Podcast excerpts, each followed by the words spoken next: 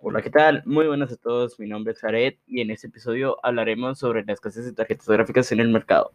Todo esto se remonta a el lanzamiento de las tarjetas Nvidia RTX el año pasado, eh, presentando nuevas tecnologías y actualizando las anteriores eh, por un precio más bajo, rindiendo mejor que la generación pasada.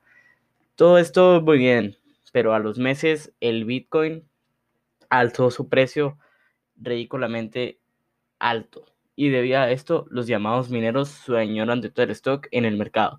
Pero no solo las gráficas topes de gama, sino también de todas las gamas como la, la gama media alta, gama media y gama media baja, causando una gran, una gran escasez y desesperación en la comunidad.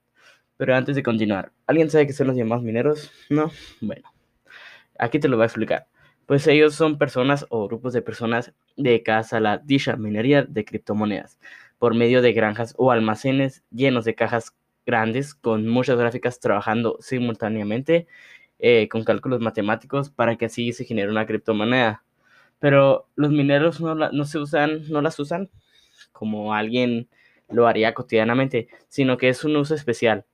Así que a, a, raíz de este problema, en vida ya me ya han hablado y actuarían, actuarían eh, aplicando un parche por medio de software para que dichos mineros no puedan seguir minando y meses después eh, aplicarlo en el hardware quitando eh, la pieza que ellos usan para minar.